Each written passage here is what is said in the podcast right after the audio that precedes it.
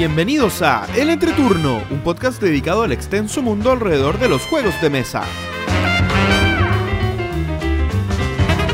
En este capítulo conversamos sobre el enchulamiento de los juegos. Tendremos un empinado momento de Engelstein y una historia compartida por Marcos Mahmoud, además de la fase final de nuestro concurso. Que disfruten el entreturno.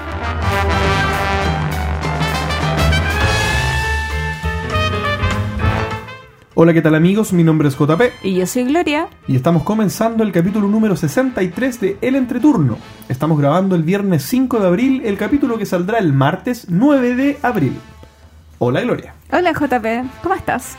Yo muy bien, muchas gracias. ¿Y tú cómo estás? Un poquito estresada. Estresada, ¿por qué? Es que abril se vienen tantos eventos lúdicos que estoy estresada y emocionada a la vez. Sí, y, y son nacionales. Sí, ah, sí. ¿Qué? Porque sería más entretenido si yo tuviera que ir afuera a eventos lúdicos, quizás. Sí, pues, podríamos. Ah, podríamos en octubre ir a un evento lúdico. Uy, no me digas nada. Que estoy, estoy que sigo la propuesta de un auditor de hacer una campaña de crowdfunding para financiar los gastos de Gloria Nelson. Me parece. Sí, pero, pero por lo pronto está bueno que consolidemos la presencia del podcast en, en un evento nacional. Que creo que no hemos estado nunca los tres juntos, salvo cuando hemos estado nosotros eh, en un programa en vivo, digamos. Juntos, juntos, juntos no. en un evento nacional. No, porque recuerdo que hemos estado como por. Por, por, Parejas. por- sí, por, en posta. Sí. Pancho en la mañana, tú Sí. en la tarde o al revés. Es verdad, es verdad. Sí. Pero bueno, ya se vienen eventitos muy entretenidos. Así es. Oye, bueno, eh, nuestras semanas lúdicas, permíteme partir, Gloria, porque yo les había contado en las semanas anteriores, ya como tres, tres capítulos anteriores. Pura perdón, tragedia. puras tragedias que me ha ido muy mal. Ahora no me está yendo tan bien, pero por lo menos ya la cosa se empieza a, a- a ver un poco mejor. Tengo dos noticias o dos jueguitos que, que puedo compartir con ustedes que probé.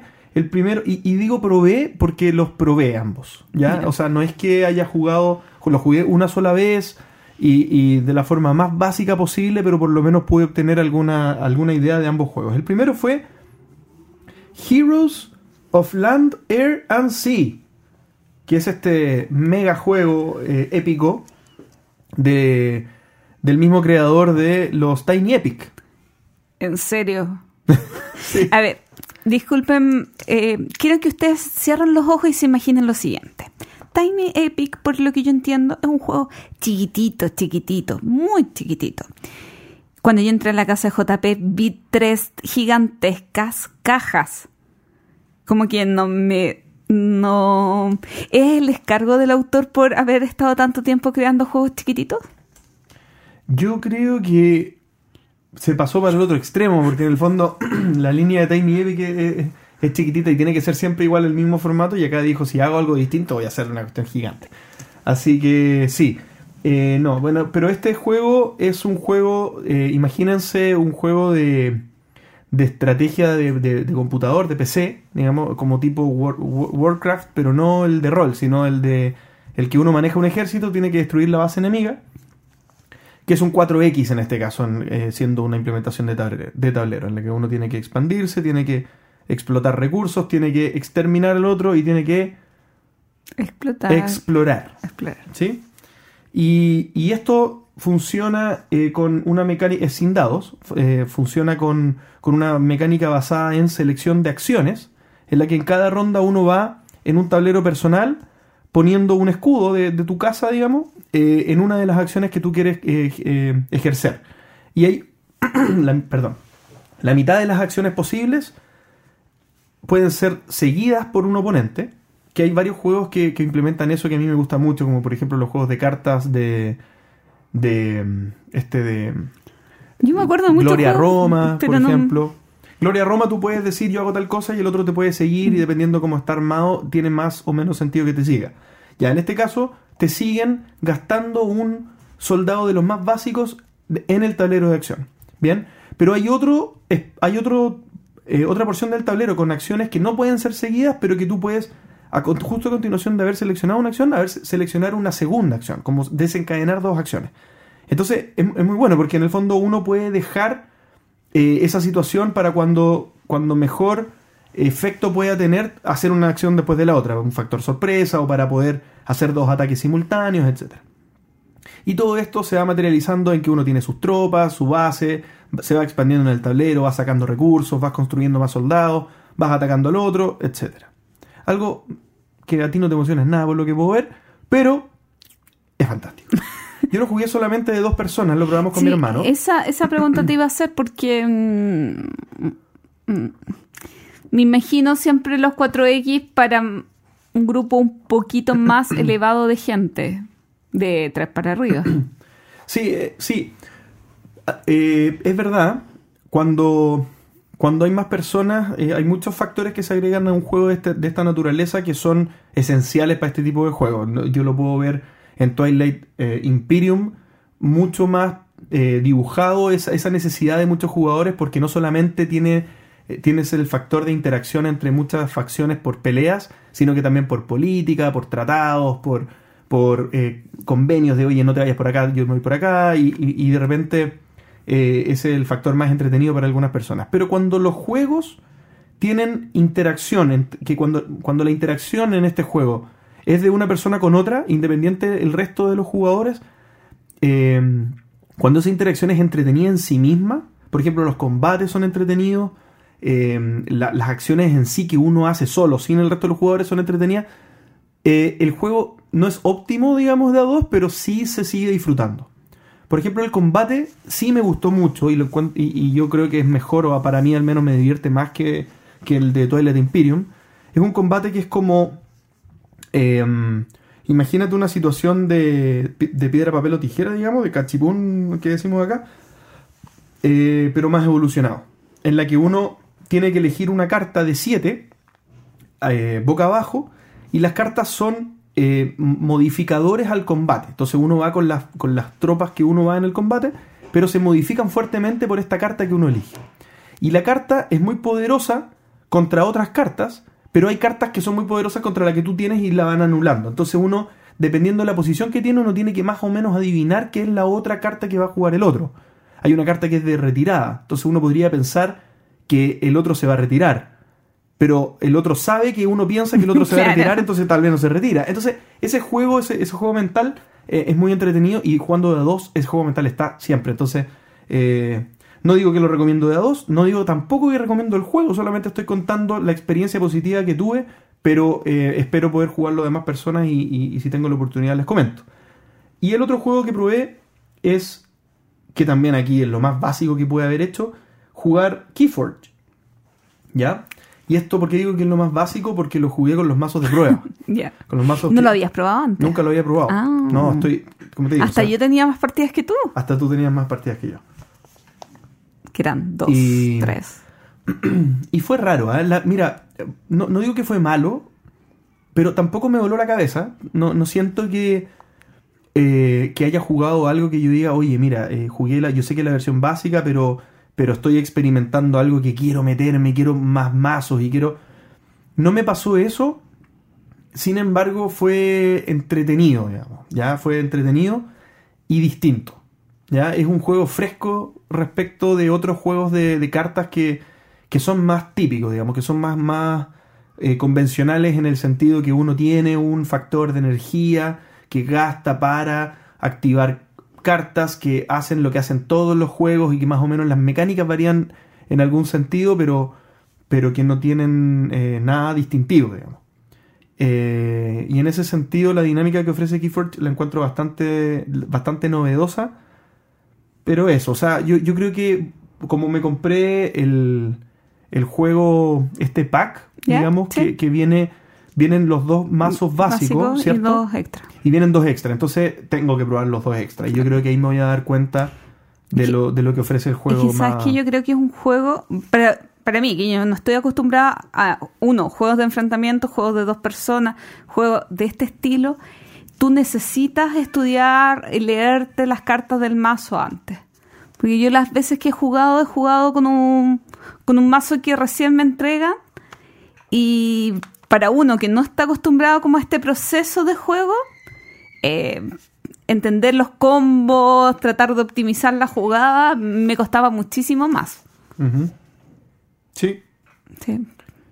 pero, pero eso. Y el hombre que enfrentaba también me tenía nerviosa. Pero eso era. oh, eso es otra Era otras raz- otras razones. otras razones, sí. Y se acabó lo que jugué. Oye, a propósito de jueguitos de cartas, yo jugué una partida de Dominion hoy. A pesar de lo viejo, me- Siempre cumple. me, gusta.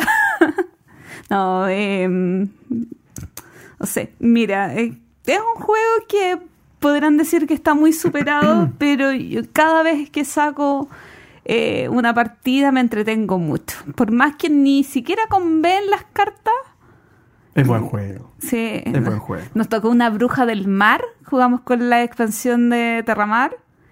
Mm, Bruja maldita nos llena. O sea, es que un jugador creo que tuvo tres puntos.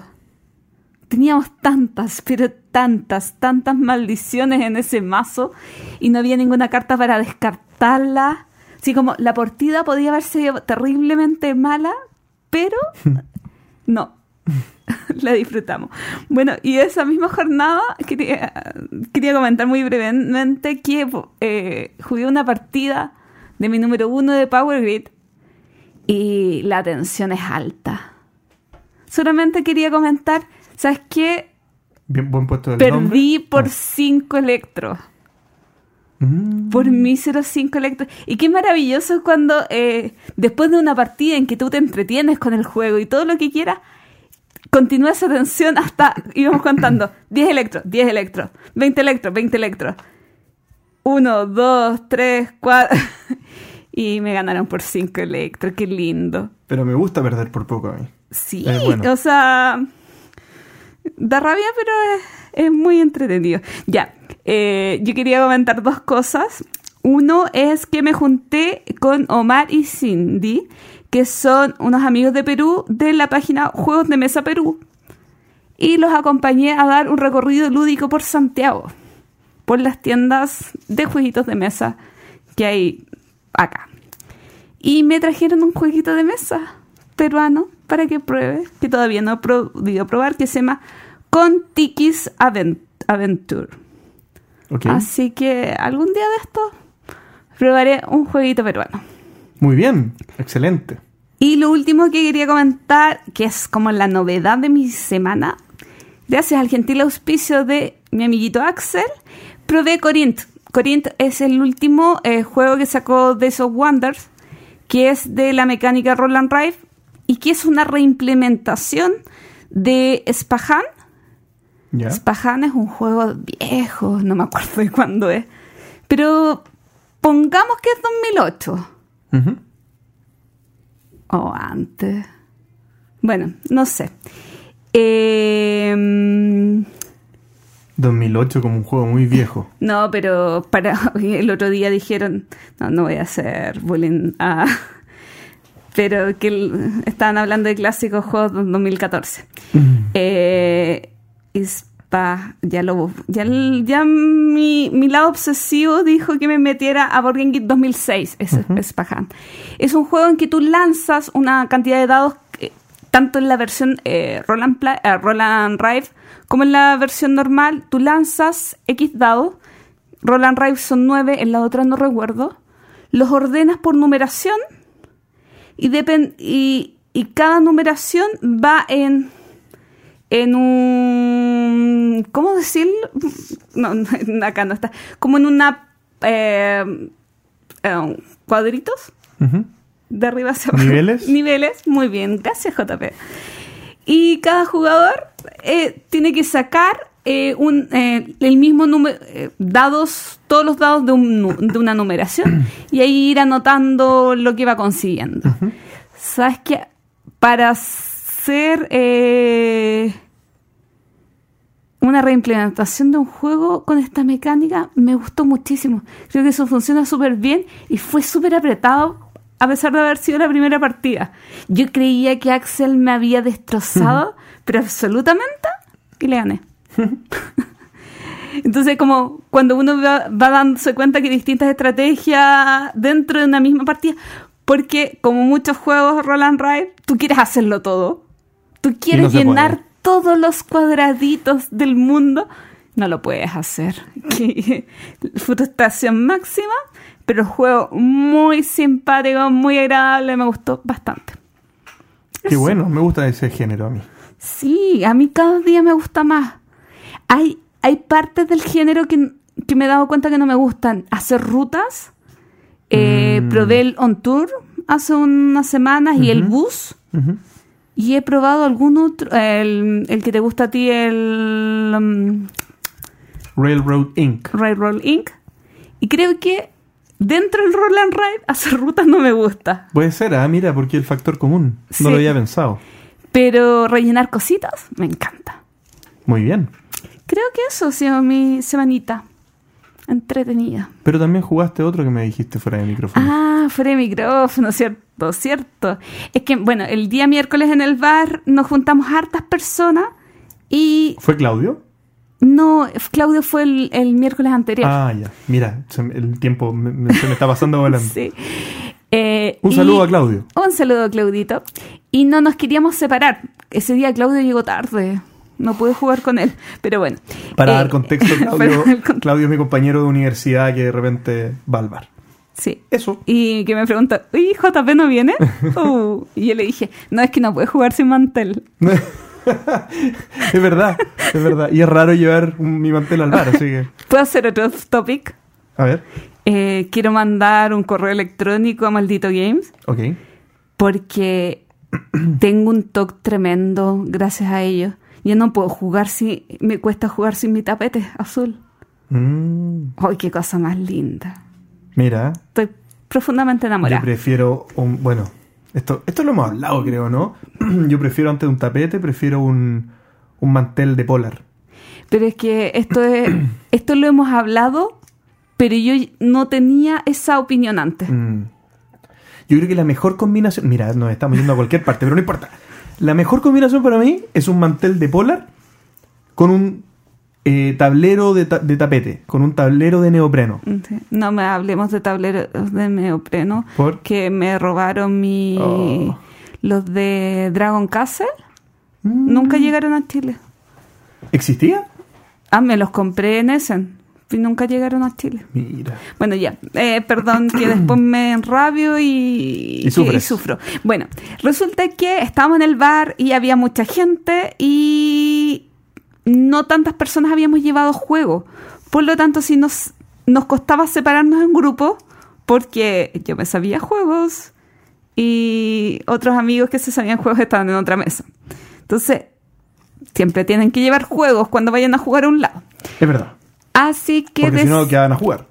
Así que decidimos jugar un party. ¿Qué fue Just One? Juego editado por eh, Asmodee, ¿o no? Diría sé. que sí. Lo dejé en viña, así que no te podría No, decir. está acá. Ah, está acá. Está acá, por algo me acordé de él hace un segundo. Ah. Espérense. ¿Tú das música de fondo por mientras?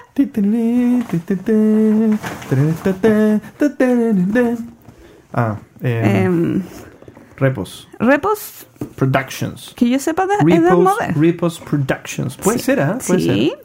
Y bueno, este jueguito eh, lo que hace es que cada persona tiene un atril y una persona coloca una carta que tiene cinco, eh, cinco palabras que no puede ver y dice un número, por ejemplo, el 3. Entonces le tocó que las otras personas le digan, eh, tiene que adivinar la palabra que aparece en el número 3. Para eso, las otras personas escriben en su atril eh, una pista de una sola palabra que no puede ser eh, sino, no, sinónimos No, sí pueden ser. Sí, puede ser cualquier cosa. Puede ser cualquier cosa. Pero, no pueden ser traducciones, ¿no? traducciones. Pero lo que no puedas, eh, pero cuando todos ya han con- eh, escrito una palabra, la persona que está en su turno cierra los ojos y muestran la palabra que escribieron. Porque si se repite esa pista, eh, tienen que eliminarla. Y tú y Las dos, digamos. se eliminan todas las que se repiten, por lo tanto quedas con menos pistas.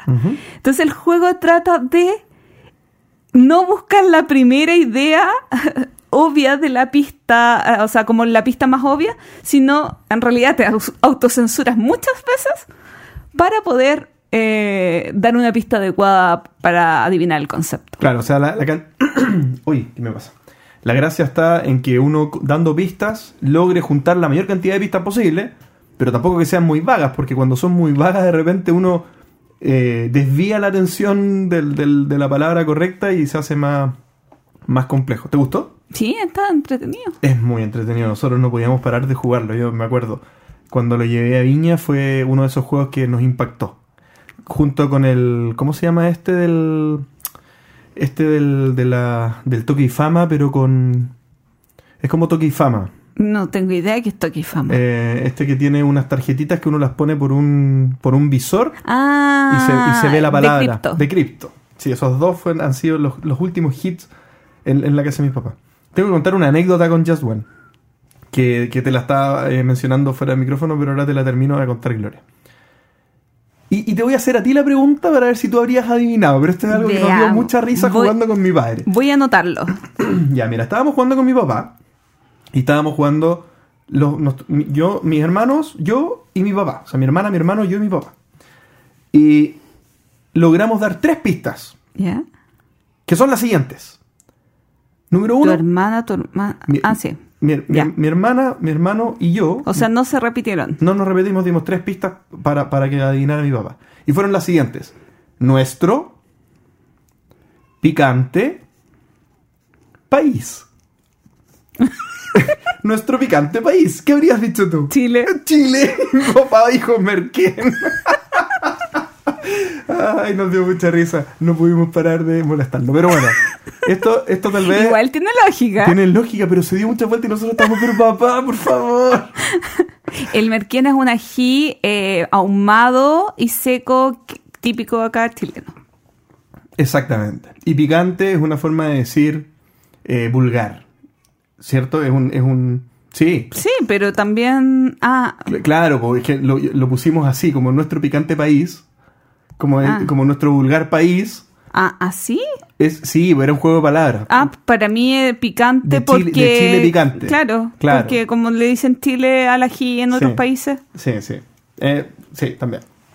Picante la puse yo. La puse por los dos. Por los dos. ¿Podías haber puesto ají? Podría haber puesto ají. No, po, porque ahí habría dicho Merquempo.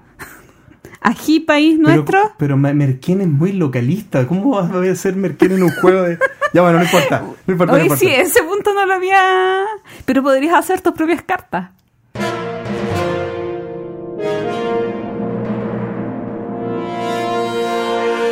El tema de la semana. Y en esta oportunidad, un tema propuesto por César Antonio Giovini. Y es el enchulamiento de los juegos. ¿Qué entendemos por enchulamiento de juego? Muchas cosas entiendo yo por enchulamiento de los juegos. Y todas muy buenas. Oye, la pregunta del millón es: ¿enchular es una palabra entendible afuera? Sí. Enchúlame la máquina. Pimp my ride. Esa era la traducción internacional, creo yo, para la, para la hispana. ¿O no? De ese programa de MTV. No tengo idea. Yo creo que sí. Entonces asumimos que se entiende qué es Se enchular. entiende, enchulamiento. Y se va a ir entendiendo, si no, para que nos vayamos Si no a... entienden qué es enchular, escuchen con mucha atención. Es- Exactamente. Ah, lo digo yo.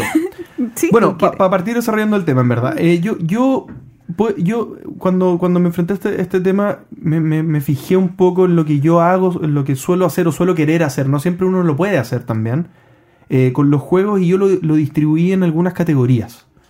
¿Ya? Eh, por ejemplo, para mí, la más.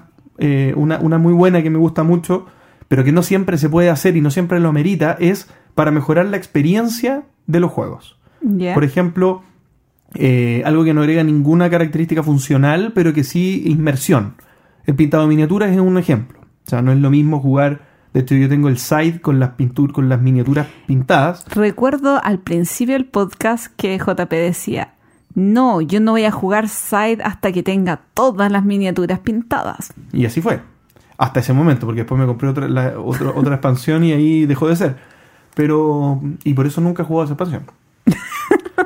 Y, y eso, eso es un tema, ¿eh? porque uno se hace un poco preso de esta situación. Eh, yo, yo, por ejemplo, no sé, pienso en la, en la gente que juega Warhammer, que es un, es un juego de miniaturas y las miniaturas son el 80% del hobby, princip- principalmente o 90%. O sea, las veces que juegan, comparado con las veces que se están pintando las miniaturas, los que son bien adictos a este hobby, eh, es 90-10 probablemente la proporción.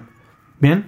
Eh, y pasaría, yo creo que lo más, lo más seguro es que pase que si una miniatura no está 100% pintada, no es apta para juego. No, no, no me imagino que la gente que juega Warhammer juegue con los plásticos desnudos, digamos, y no, y no se sientan mal. Yo creo que es como mal visto. ¿Ah? Eh, bueno, y de hecho en lo, en lo personal, eh, en Side, yo tengo las miniaturas pintadas de la, de la primera expansión y del juego base, pero la de los barcos no la tengo pintada. Y no la he ocupado nunca por eso mismo, porque no me gusta cómo se ve en el tablero algunas pintadas y otras no.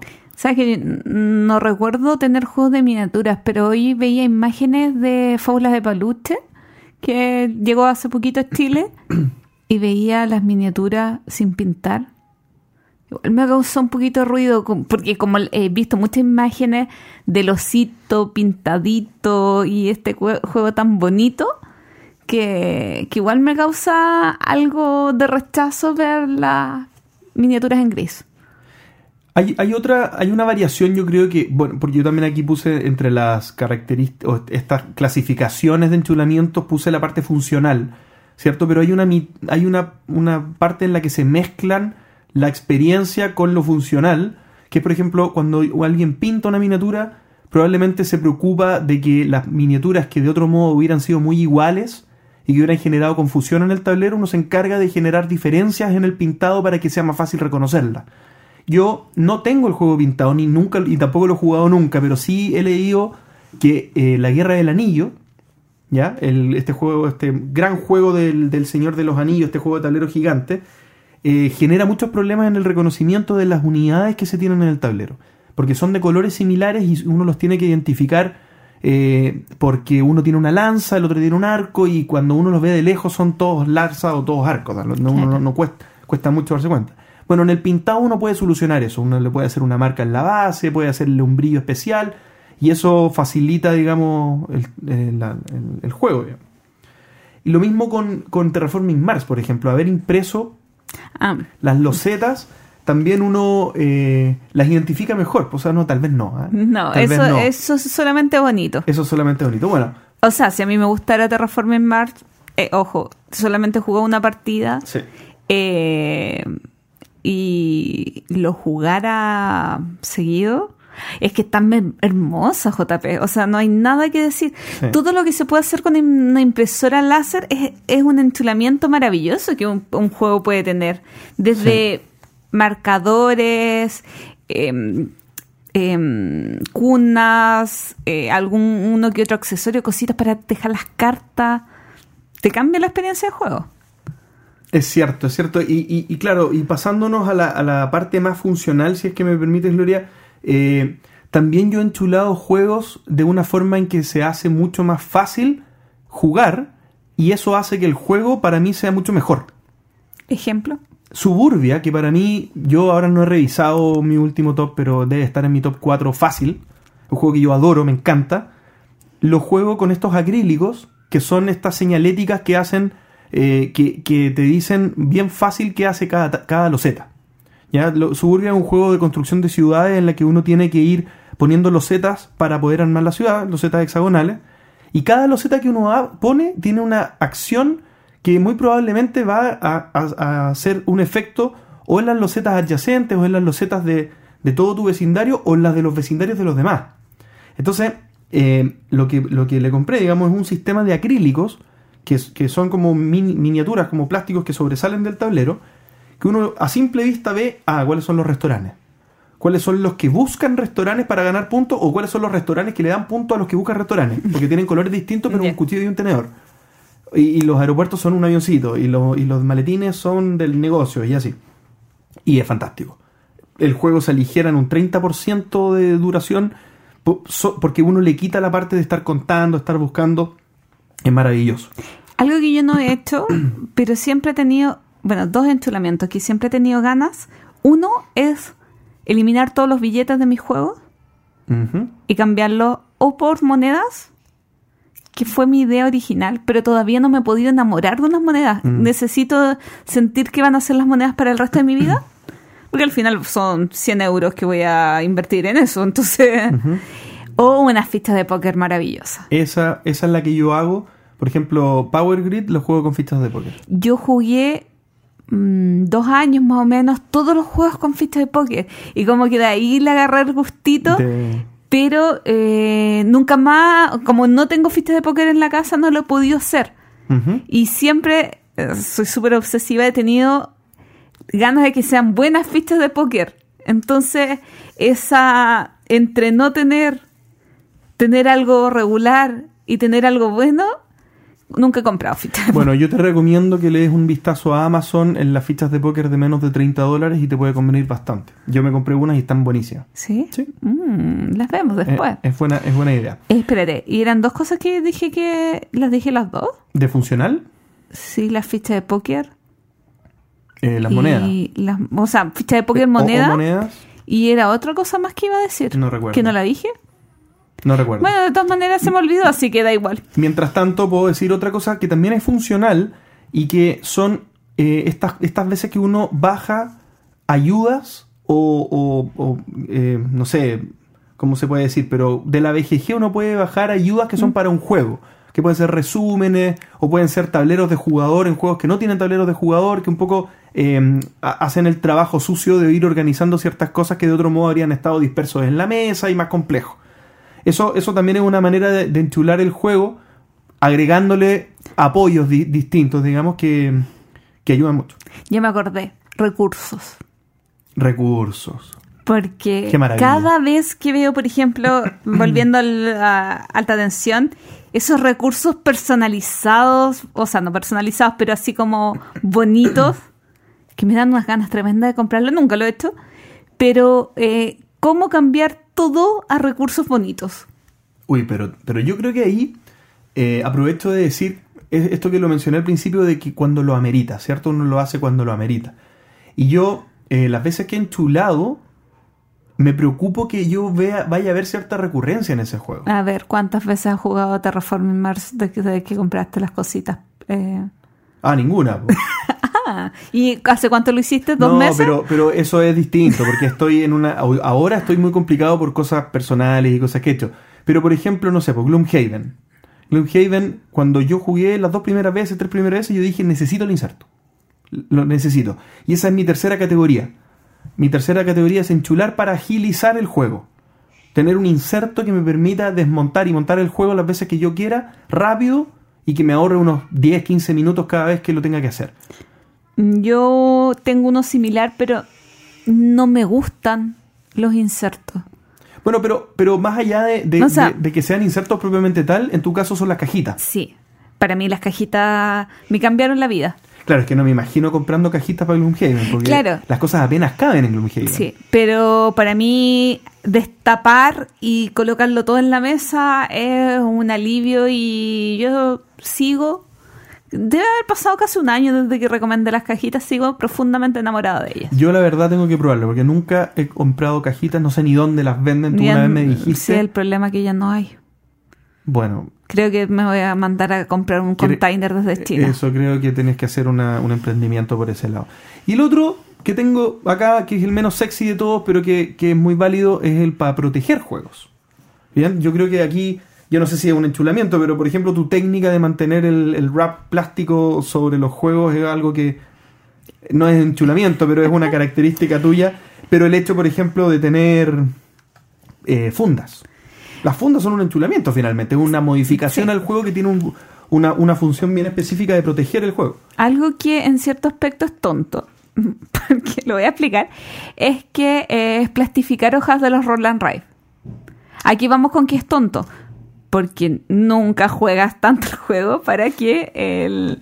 el, el- Se te acabe el se, te, se te acabe el bloque. O sea, Sí, es verdad. con suerte he gastado 15 hojas. Pero, pero eso es algo eh, eh, que, que es raro. ¿ah? Mira, yo, mi, mi padre, jugábamos mucho cuando, era, cuando yo era pequeño, jugábamos mucho Boggle. Ya. Boggle es un juego de dados que tienen letras y uno lo agita, digamos, y como quedan los dados, uno tiene que hacer palabras con, eh, con los dados contiguos. Bien, y, y claro, pues nosotros teníamos ese juego y lo jugábamos todo el verano, se acababan las hojas de enseguida. Entonces, era, eh, la usanza era dejar una, como la hoja madre, y esa la íbamos a fotocopiar a la esquina, íbamos a- y sacábamos 100 fotocopias, 200 fotocopias. Entonces mi papá tiene eso en la idea, entonces, en la cabeza. Entonces cada vez que jugamos un juego con pad, aunque sea para pa- estas hojas de puntaje, ni siquiera de puntaje de un juego que no es Roll and Write, o sea, un juego cualquiera, Sí. Él se pone nervioso porque, oye, pero vaya a anotar ahí, vaya a anotar en el original, no les va a sacar copia, y, y- él ha ido inculcando que los juegos ahora, eh, como, como tenemos cultura de juego, no, no, no se van a acabar, po, porque vamos a jugar otro después. Entonces, que no se preocupe. Nunca hemos tenido un riesgo de que se acabe un pad, nunca, aunque, aunque vengan 10. No, y bueno, y dentro de eso mismo también es agregar a las cajas, a estas cajas, eh, lápices que sean, que se borren. Lápices que se ahorré, ¿verdad? Y que Es no es tan fácil de conseguir, o sea, como lápices especiales que sirvan para este propósito. Es cierto, es cierto. Bueno, claro, eh, por ejemplo, hay- podría haber un caso en, en que sea para cubrir material mala materialidad. Yo, yo me compré un, un Quicks, Quicks, ¿Ya? que es este roll and write de números que hay que escribir de izquierda a derecha, ¿Sí? que el pad eh, es de estos pads que es, que, que es con plumón seco y que se borra en el mismo pad, ¿cierto? Como con plumón, como el, como el Railroad Ink, que uno puede borrar como si fuera una pizarra. No. ¿Cómo no? ¿No es con ese material? Es que es una versión que es, Ah, que es como ah, con, con pizarra. Ah, una media blanquita. Es uno naranjo que me lo compré en Estados Unidos, en- Ah. en, como en, Wal- ¿Pero no es el Walmart. quinto? No. ¿Quicks o quinto? No, es, yo creo que es Quicks. Es que como hay muchos quicks. No, es Quicks. ya, bueno. Es, es este que, Sí. que hay dos hileras que van del 2 al 12 Es que igual tiene otras y versiones. dos hileras que van del 2 al 2. Sí. ¿Ya? Em, y es de mala calidad. Mm. Entonces, No. cuando, un, cuando empezamos las primeras veces a, a- a rayar, que se quedaba pegado el plumón y se estropearon un par de tableros. Entonces, lo que hicimos fue eh, de los troqueles, sacamos porotines de, de- de- de- No me acuerdo qué troquel tenía porotines como de residuo, que salieron muchos porotines, y estos que pedacitos de cartón, y los usamos como, como fichitas para ir marcando en- encima nomás. JP, te tengo una buena noticia. A ver. Yo tengo un blog. Además del. cu- Cuando inocentemente comenzaba en el mundo de los juegos de mesa, me compré un blog, además del blog que viene en la cajita. ¿De? Es de Quinto. Ok. Y obviamente ni siquiera el de la cajita ha avanzado a la mitad, así que te puedo pasar muchas hojitas. Me parece. Porque ahí yo con el, con el puro blog tengo el juego. Sí. Sí, porque ya tiene los dados. Bueno, eh, sobre el... eh, Tú me... eh, perdón, em, que me perdí un poquito. Ah, Estábamos hablando de enchulamiento, plastificación, De protección. de protección, claro. Sabes que yo quiero, ya no, yendo como a... ¿Cómo explicar esto? Escenografías. Yo soy lo menos temática Esto, esto que... es, esto es experiencia. Sí. porque esto es la- Sí, yo soy me- lo menos temática que hay, pero cuando juego Tikal, por ejemplo, o Ujú. Méxica, tengo unas pirámides mexicanas y unos dioses mexicanos eh, como adorno en mi casa y los bajo y los pongo en el tablero.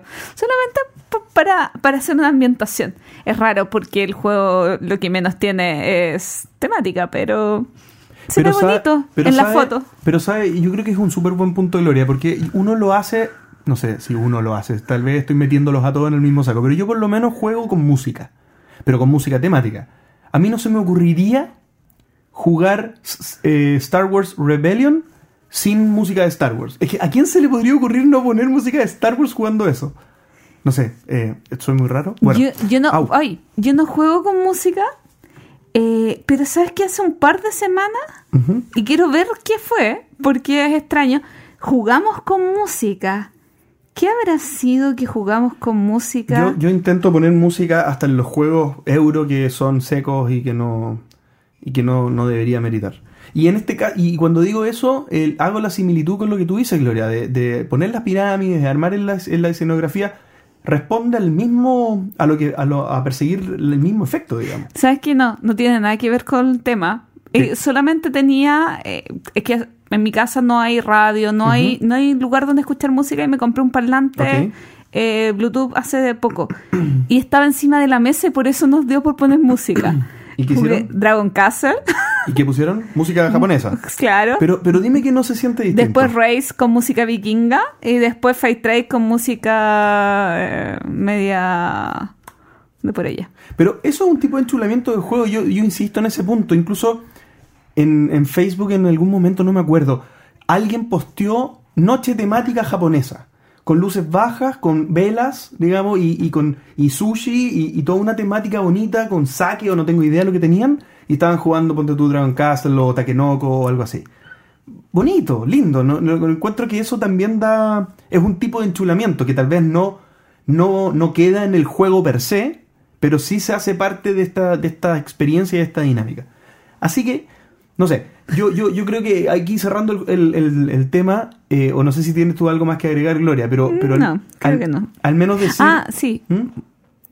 Que la última arista que íbamos a ver cuando la editorial enchula tu juego. Ah, cuando la editorial enchula tu juego, claro. Ediciones aniversario, por ejemplo. Ediciones de lujo, aniversario. Claro, que en el fondo es...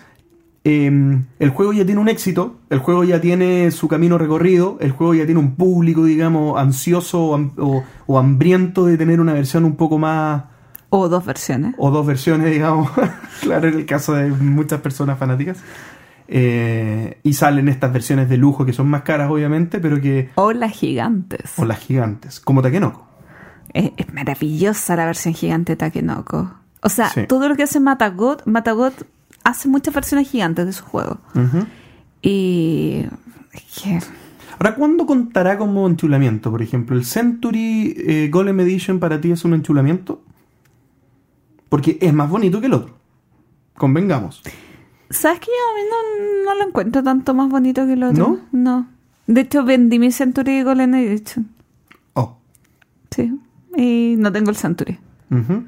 Y nunca Claro. jugué antes de vender mi Century Golden Edition. Es cierto.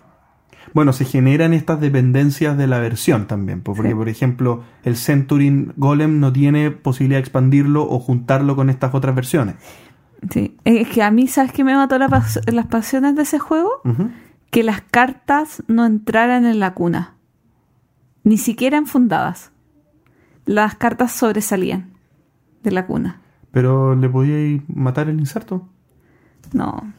Si estamos hablando de algo más lindo, no puedes romper el inserto bonito. Ah, pero, bueno, Y, y como que pasó un año y nunca lo jugué y como que... está bien. Bueno, a ti te pasa con los juegos que sin expansión no los juegas. Sí, a mí esta me rompió el corazón. Está bien, está bien. Bueno, cerrando el tema, decir que el enchulamiento es importante, lo, lo hemos mencionado eh, en varias dimensiones ahora en esta conversación, y no solamente por experiencia de juego, que, que digo solamente como que si solo fuera por experiencia de juego ya sería suficientemente importante, pero además eh, pudimos repasar una serie de, de aspectos que lo hacen más relevante aún. Y este es el momento Anglestein.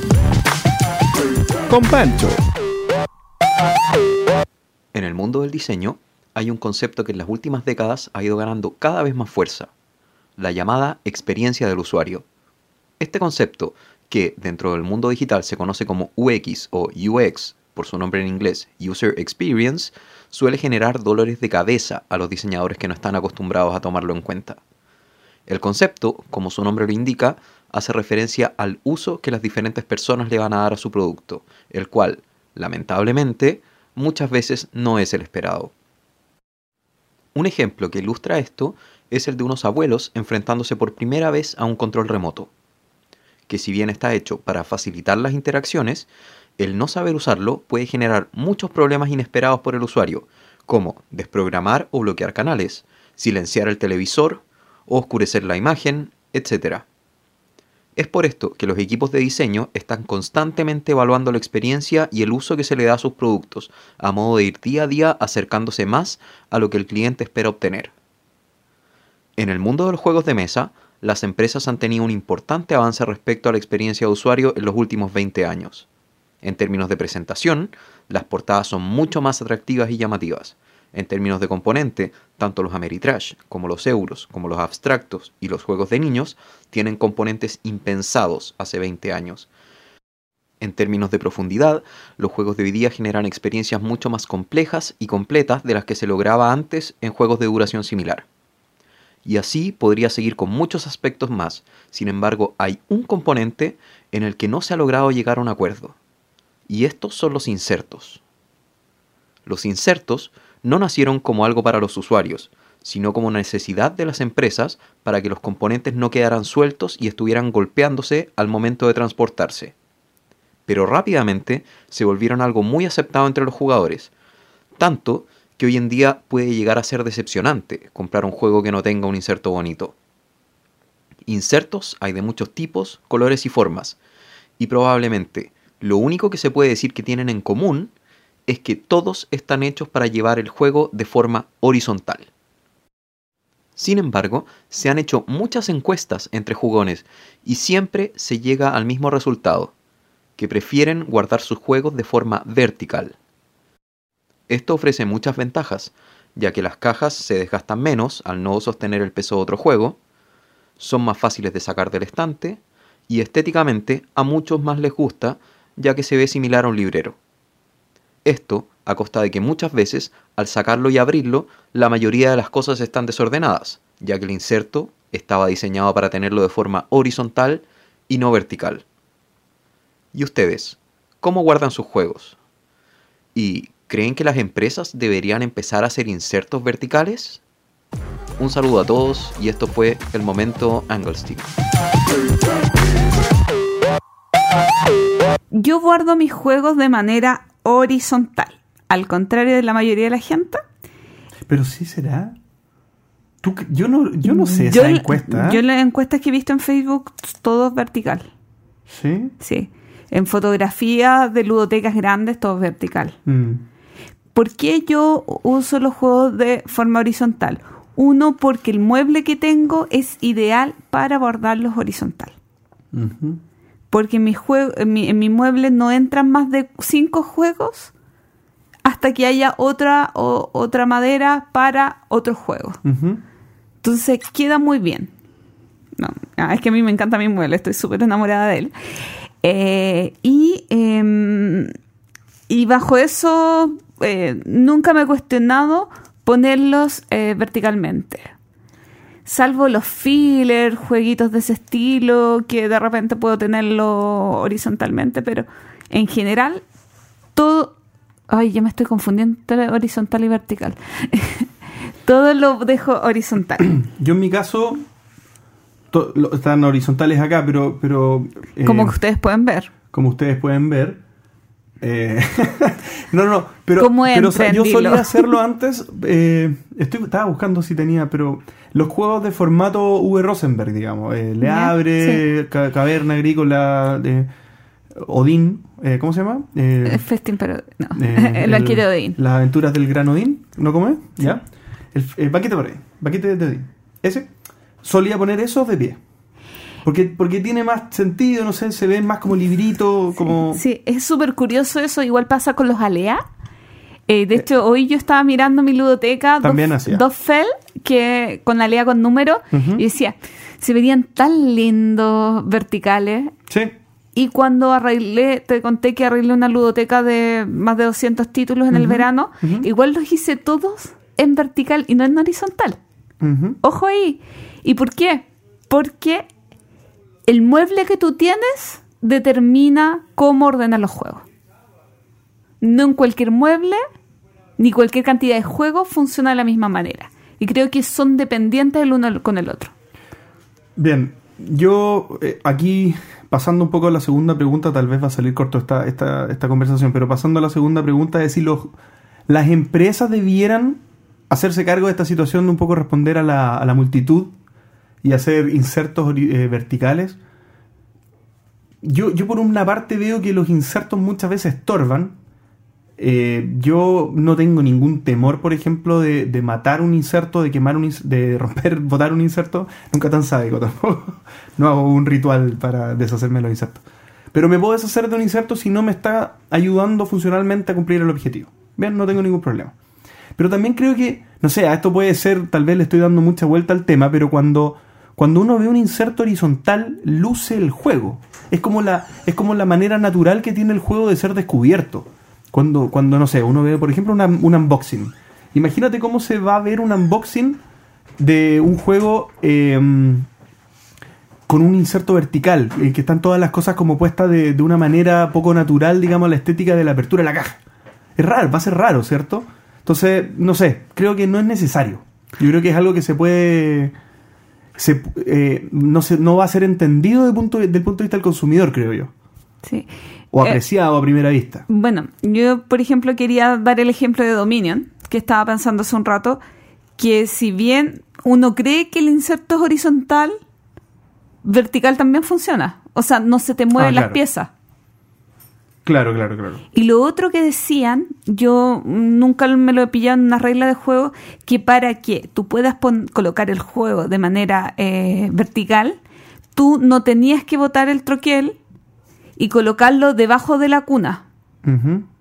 Y así las fichas quedaban tan cerca de la tapa que no se movían eh, las cosas interiores. Claro, pero eso de que... De que Pero yo, no, yo quiero disminuir el peso del juego. Bueno, también es eso, y lo otro es que uno no, no puede depender de que la tapa no se va a separar ni un poco, porque en el movimiento del juego uno lo levanta, lo cambia de lugar, la tapa se corre y al final las cosas no quedan como tienen que quedar. Yo, al final, para mí, la, la única confianza absoluta que yo tengo para poner un juego en vertical es cuando tengo bolsas. Cuando sé que el juego está perfectamente contenido adentro y no importa que se revuelva, dentro no va a pasar nada. Para mis cajitas no funciona bien en, en- En vertical. Vertical. ¿Sí? Sí, porque queda- me queda mucho más cómodo en horizontal. Ahora, a mí me cuesta lo que tú dices, botar un inserto. Por, por la venta. No, me cuesta no, así lo digo, me cuesta psicológicamente botar un inserto. Ah. De repente siento que eh, ¿qué? ¿cuál fue el juego que estaba ordenando el otro día? Que tiene un muy lindo inserto, pero eh, yo quería ponerle unas cajitas y ya me entraba mal con cajitas y insertos. Y decía, ¿voto el inserto? No voto el inserto. ¿Voto el inserto? Y no, no me cuesta mucho votar el inserto. Ahora, ¿has visto, tú que estás mucho más metido que yo en Kickstarter, estos ¿Yo? tú estos mega hiper eh, juegos que vienen con unos insertos pero espectaculares eh, de el- la edición de lujo del Gugong ¿Ya? No lo he visto. por ejemplo que eh, cada jugador tiene su propio inserto de plástico donde puedes sacar que las piezas de cada jugador están en un propio inserto eh, ya, ya estamos hablando de, de, de que ese, esos tipos de proyectos invierten muchísimo más en el inserto perfecto. Pero vuelvo al caso de em, del el Century Golden Edition. Si vas a hacer un inserto para un juego bonito, un inserto maravilloso, tiene que ser maravilloso. Si tú, si tú me quieres vender algo eh, con una edición especial y no cumple el, o tiene una falla, realmente a mí me mataste el juego.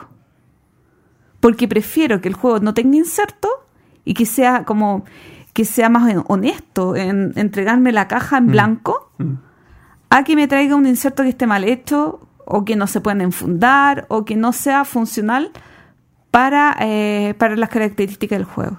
Sí, para cerrar mi opinión, en, si yo tuviera que producir un juego y yo estoy en la fase ya de testeo productivo, digamos, con la primera copia ya productiva en mi mano, y veo que el, inserto funciona perfecto de manera horizontal y, y al ladearlo de manera vertical todo se cae, yo no, no mm, consideraría que está bien. No, no, no me preocuparía. O sea, hay juegos que a mí me parece perfectamente razonable que estén diseñados para que estén puestos en horizontal y que si uno los quisiera poner vertical es porque se quiere deshacer de los insertos.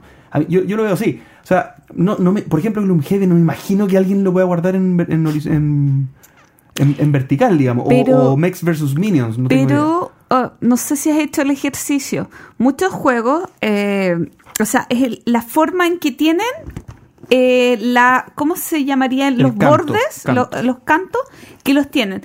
Uno para colocarlo tipo libro eh, en horizontal y los otros para colocarlos de manera en cualquiera de las otras posiciones.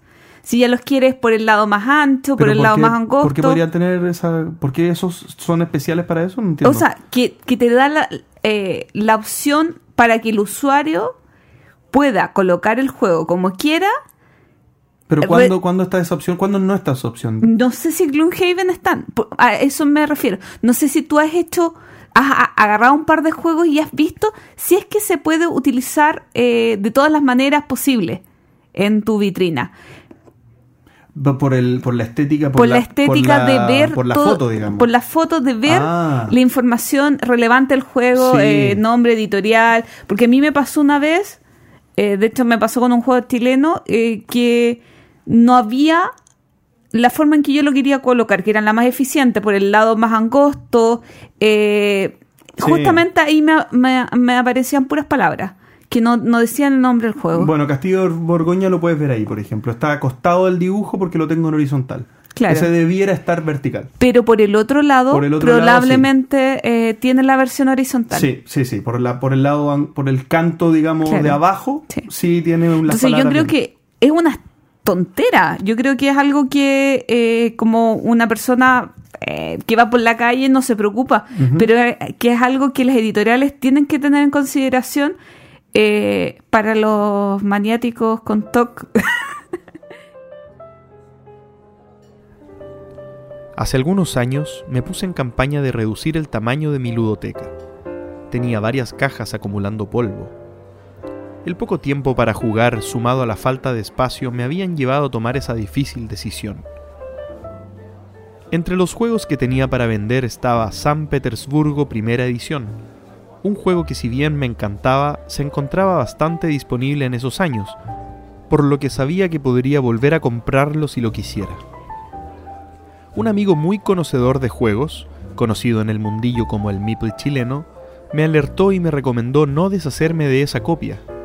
Él pensaba que el juego podría quedar descatalogado muy pronto. Torpemente dejé pasar ese sabio consejo y el juego a los minutos de ser publicado fue rápidamente vendido. En el momento de entregarlo sentí una sensación de arrepentimiento, pero mis valores y principios ya no me dejarían cambiar de opinión. El hecho se había consumado, el juego ya estaba fuera de la ludoteca. Al tiempo después tuve la posibilidad de volver a jugarlo con la copia de un amigo. El gusto por el juego seguía intacto, con lo que surgió el deseo de hacerme con una copia nuevamente. Comencé con la búsqueda, pero sin éxito. El juego ya se encontraba descatalogado. Los precios andaban por las nubes, por lo que sin darme cuenta y ya empezando a perder las esperanzas, opté por abandonar la búsqueda. Cinco años más tarde la vida me traería sorpresas y me trasladaría al país donde se inventaron los juegos de mesa modernos. Quizás mi suerte cambiaría.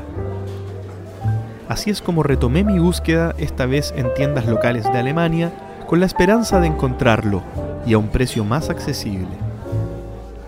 Así, navegando por eBay, encontré una subasta del juego que partía en 2,5 euros y el precio de comprar ya estaba por la módica suma de 9,3 euros, algo así como 11 dólares. Una verdadera ganga para la calidad del juego, que además en 2004 había sido nominado al Spiel des Jahres. El vendedor parecía confiable. El estado del producto era catalogado como good, es decir, bueno, y no había más descripción del mismo.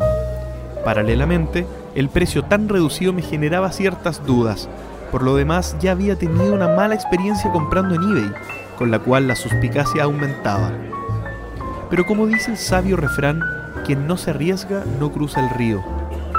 Le di clic al botón Kaufen, o sea, comprar, y a esperar. El vendedor prometía envío con seguimiento en línea, cosa que nunca ocurrió. Lo contacté y me dijo que hizo el envío según el plazo acordado, pero que no pudo dejar el seguimiento habilitado. El temor de que todo se desmorone crecía. Pero finalmente el envío llegó y para variar no estaba en casa, así que el paquete fue derivado a la filial más cercana. En cuanto pude fui a retirarlo y la sorpresa fue mayor. El juego estaba perfectamente empacado, como nunca antes lo había visto. Al sacar el papel arrugado que lo protegía, pude constatar que el juego estaba prácticamente nuevo. Al abrirlo me percaté que también venían incluidas las dos expansiones que el juego tiene, New Society y Banquet. Esta es la historia de perseguir pequeños sueños que hacen de este hobby el mejor del mundo.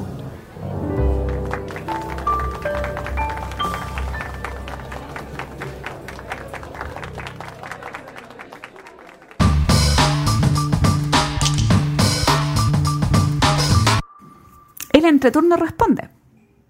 Y tuvimos mucha participación en Facebook eh, con comentarios y preguntitas para nosotros esta semana. Así que quiero partir eh, con la pregunta que nos dejó Pedro González Jerez, que dice, versiones en inglés versus español. Ejemplos de juegos que deberíamos tener en español y los que da lo mismo la dependencia del idioma. ¿Realmente no da lo mismo la dependencia del idioma? O sea, perdón, no es que nos, dé- nos Sí, da lo mismo comprar en inglés o en español dependiendo de... eh, o sea, si los juegos no tienen dependencia del idioma. Eh, Aquí, esto es un tema de la semana. Esto yo creo que ya lo hemos conversado, pero, pero no, no está de más repetirlo. Em, depende de varios factores, pero lo que yo hago usualmente es si hay un juego, por ejemplo, que solamente lo voy a encontrar en inglés o que si lo tengo que comprar en español ya es muy caro, tengo que ver dónde lo venden porque está complicado, lo compro en inglés y veo la forma de jugarlo con gente que domine el idioma nomás.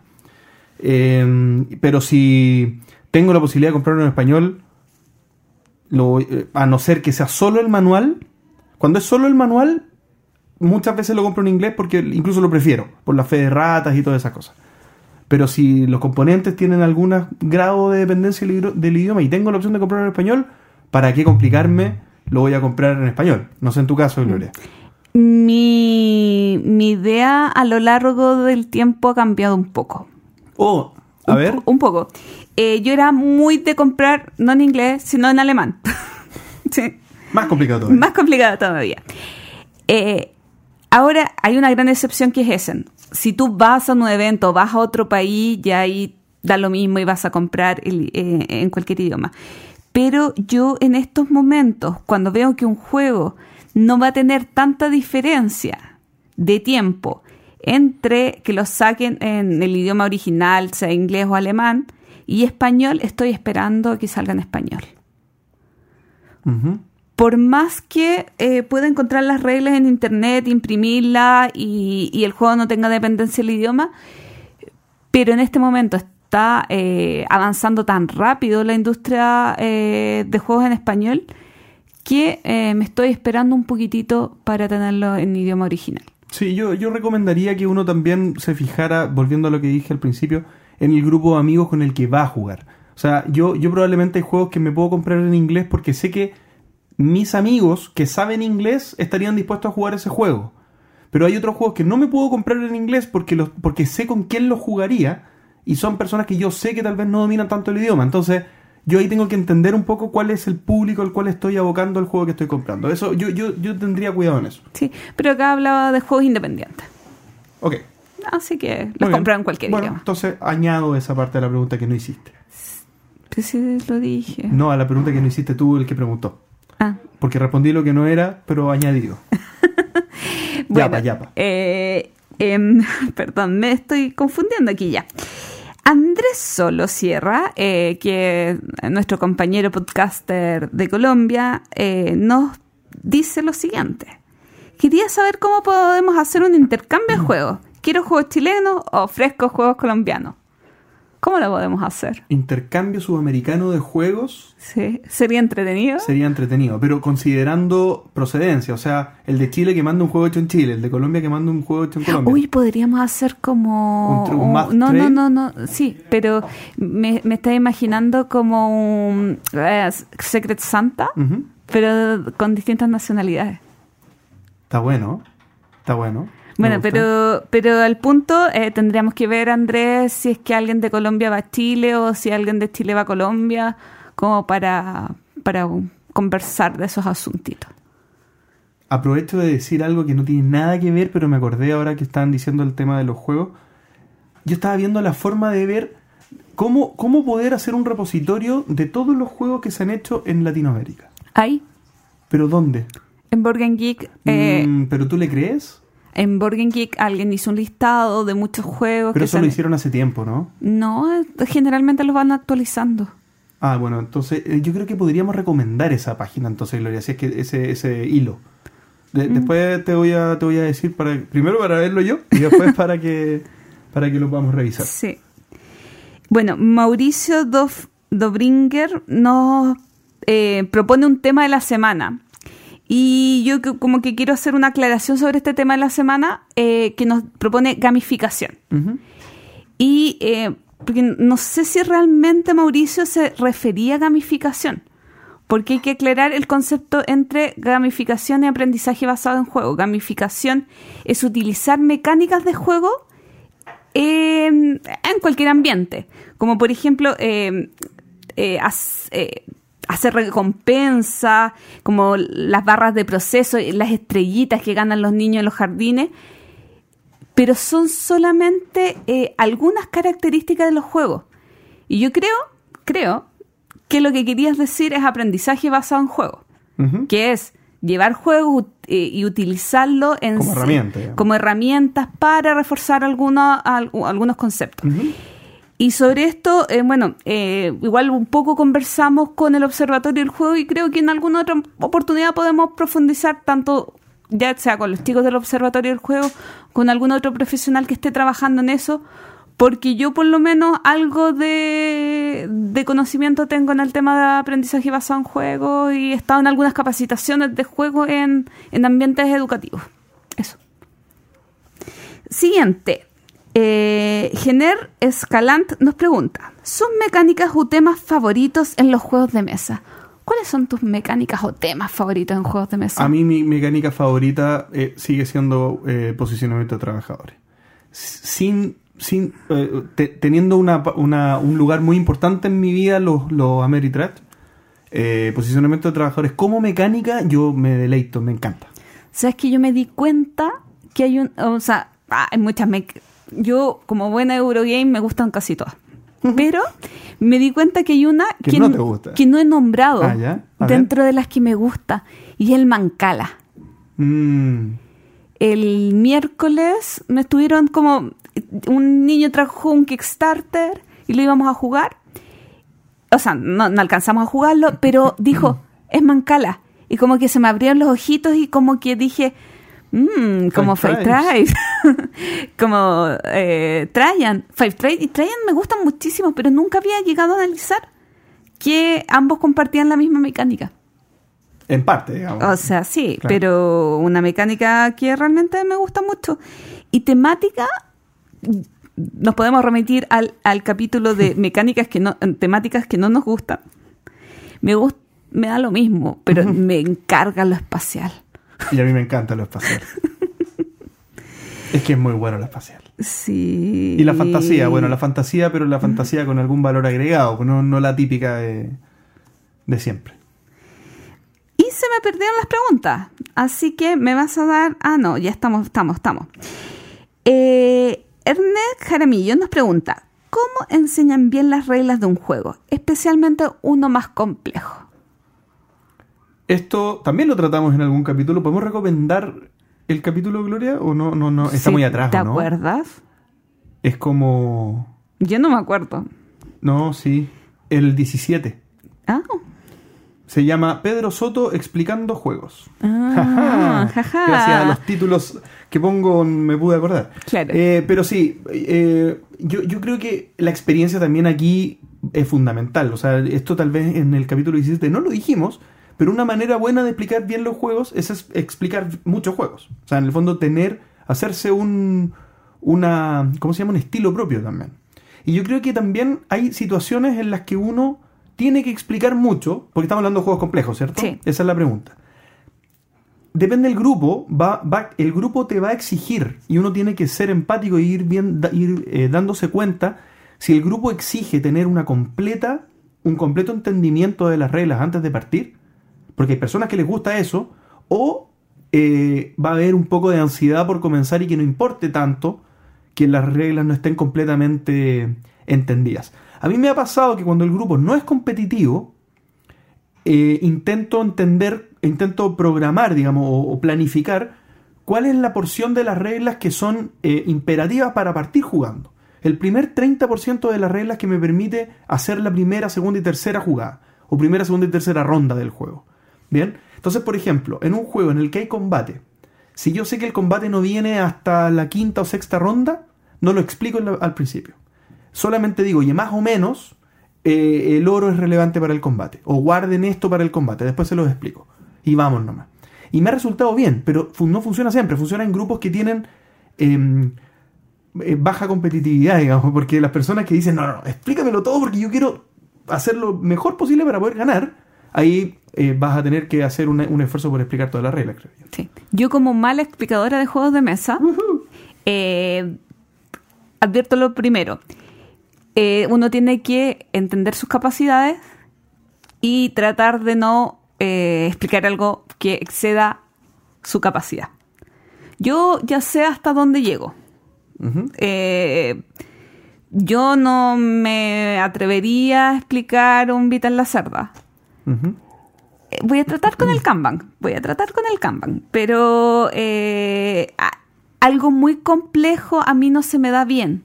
Un juego muy largo no se me da bien, pero he mejorado considerablemente y es a partir de que tú tengas claro el juego.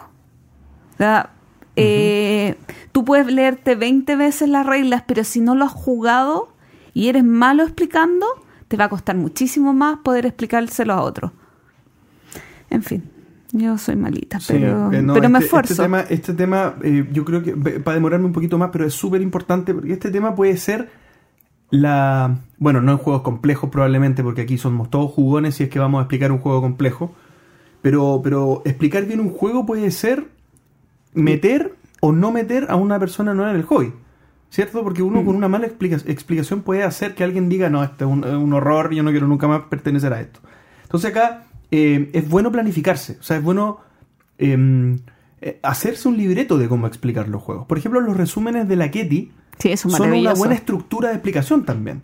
En el fondo, te- te- con, el- con el resumen de la Kitty en la mano, uno puede verlo dos minutos antes de ponerse a, ex- a explicar el juego. Y si uno lo tiene impreso, digamos, Y- rayado. y lo puede rayar, exacto, uno puede decir, ya, mira, voy a partir acá dando el contexto general, después voy a ir para acá, esto no lo voy a explicar todavía, y uno se puede hacer un guion.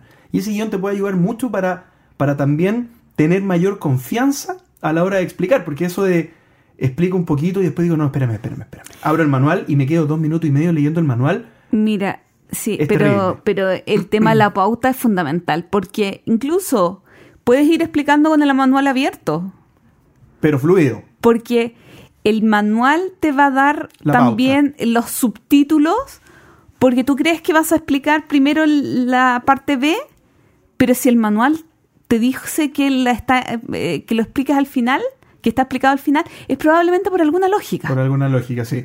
Yo, es, es verdad, yo, yo explico con manual, pero, pero voy rápidamente ojeando porque lo que hago es barrer el manual. Tal vez con el resumen de la Ketty, por ejemplo, haría lo mismo que con el manual, pero mejor. Pero lo que hago con el manual es ir dándome cuenta rápidamente si estoy cubriendo todos los aspectos que tengo que cubrir en la explicación. Entonces voy viendo ya página 1 y 2 está todo explicado, 3 y 4 no es relevante, lo explico después, vamos a la 5 y voy rápidamente usándolo como referencia. Practiquen porque es muy importante. Oye, a propósito de la Kitty, mandémosle un saludo porque eh, en este mes está cumpliendo 10 años con el, con el canal. Así que saludos, felicitaciones y agradecimientos por todo el trabajo. Y por toda la inspiración también. Sí. Ya, continuamos. Nicolás, que eh, Nicolás Patiño nos pregunta, ¿cómo afecta la nueva ley europea al hobby? Bueno, Lore, yo para esto voy a hacer un poco de trampa, Porque no tengo idea cuál es la nueva no- ley europea. porque al no saber nosotros como podcast eh, detalles de esta nueva ley, quisimos contactar a un amigo del podcast que ya estuvo con nosotros, al abogado gamer. Eh, La modificación en materia de ley europea de protección a la propiedad intelectual principalmente refiere al, al llamado artículo 13, que ha sido el punto de mayor controversia y discusión en este cambio de ley. Lo, ahora, en relación a cómo afecta el hobby, la verdad es que no mucho. En primer lugar, porque es una norma de carácter local europeo, va a afectar a quienes se muevan dentro de la comunidad europea, eh, por ende, quienes se dediquen al hobby fuera de la Unión Europea no realmente no se van muy afectados por esta normativa.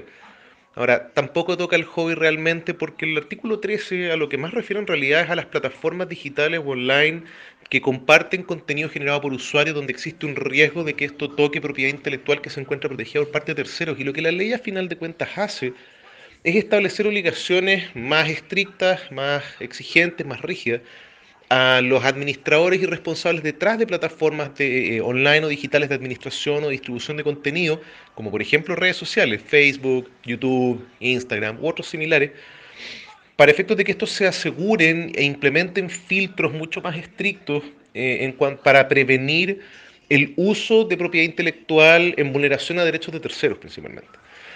Dado que el hobby existe en una forma análoga, no, no, real- no cabe realmente dentro del alcance de este artículo 13.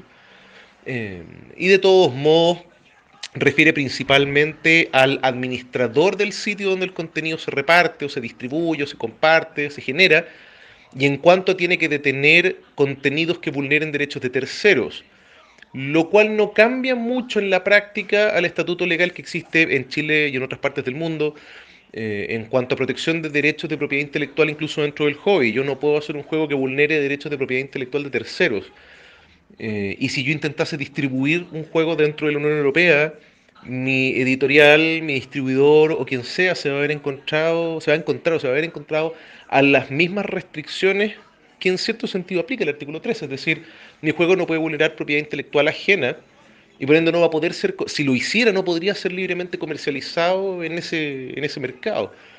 Entonces, si bien el artículo en particular, el llamado artículo 13, este punto principal de controversia, la modificación de la normativa en propiedad intelectual dentro de la Unión Europea, es, es importante y es relevante y es un tema de importante discusión para quienes nos dedicamos al tema, no pareciera apuntar realmente al hobby propiamente tal, porque refiere estricta y expresamente a, eh, a la administración, distribución y generación de contenido online, eh, y refiere más bien a la obligación que le queda a quienes dirigen, administran y llevan estas plataformas, como lo son redes sociales, para asegurarse que el contenido que las personas usan o distribuyen o generan dentro de esas mismas plataformas no vulnere derechos de terceros. Ninguno de los dos casos realmente es directamente aplicable al hobby en una forma estricta. Bueno, lo que desprendemos de lo que nos dice eh, José Manuel eh, es que acá no nos afectaría mucho por, temas principales de, Internet, pero lo que yo sí me pregunto es, por ejemplo, con el eh, que la legislación para los administradores aumentaría, eh, o sea, la, la protección en temas de print and play, de print and play que no estén autorizados por los autores, hechos por usuarios y que estén alojados en algún sitio. Quizás ahí, ahí se ponen un poco más, más, más estricto. más estricto Pero y- que nunca ha sido legal, en verdad. no, O sea, nunca. una- si- pero quizás ahí la- las multas o lo- Claro, los se hacen- problemas. se hacen eh, más efectivos, Sí, pero que nos afecta a nosotros, no. Claro. Así que. Y, entiendo, aquí cuando decimos nosotros, entiendo que lo que. Ah, a lo latinoamericano. Ah, Claro, pero, pero entiendo que por lo que apuntaba también José Manuel, tampoco en España se habría tanto problema. Pensan- pensando en que, en que apunta más a lo digital y que los juegos de mesa son Ah, más. claro, más análogos, menos digitales. Exactamente. Entonces, para, para bajar un poco el nivel de preocupación, las palabras de José Manuel. Y si tienen algún comentario adicional, por favor, que se abra el debate. Sí, Cuéntenos. porque alguien que está escuchando desde la Unión Europea que, que de repente conoce algún eh, algún caso que haya sucedido. Para contrastar un poco aquí la, la opinión del experto abogado gamer. Sí. Matías de Ferrari nos pregunta, ¿qué hacen ustedes, soluciones prácticas, cuando se pierden componentes de un juego? Pens- eh, pensando en volverlos a, jugar y estaban pensando en volverlos a jugar. ¿Improvisan en algo con otros componentes parecidos? Eh, ¿Compran componentes? ¿Qué, qué hacemos si se nos pierden componentes de juego? Primero y nos me- damos cuenta. Primero me... Sí, nos damos cuenta. El otro día encontré un cubito verde, no sé de dónde es. ¿Tú- te- tú Sí, sí, me acuerdo. No sé, todavía no sé lo que es. Bueno, eh, primero me deprimo tremendamente. De hecho, el Catán que tiene mi papá, que es el único Catán de la familia, le falta un camino. Y eso hace 10 años que le falta un camino. Eh, ¿Qué hago? Es que depende del componente, po, porque si falta una moneda da lo mismo.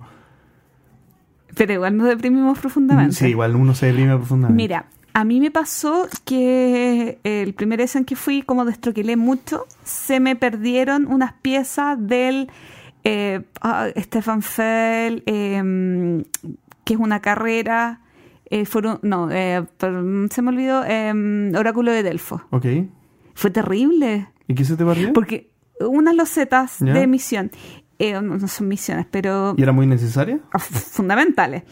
El problema fue es que las primeras una o dos partidas no me di cuenta que, eh, y como no jugué al máximo jugadores, no me di cuenta y, y era imposible que un jugador ganara porque tenía un objetivo que ir y el objetivo no estaba en el tablero.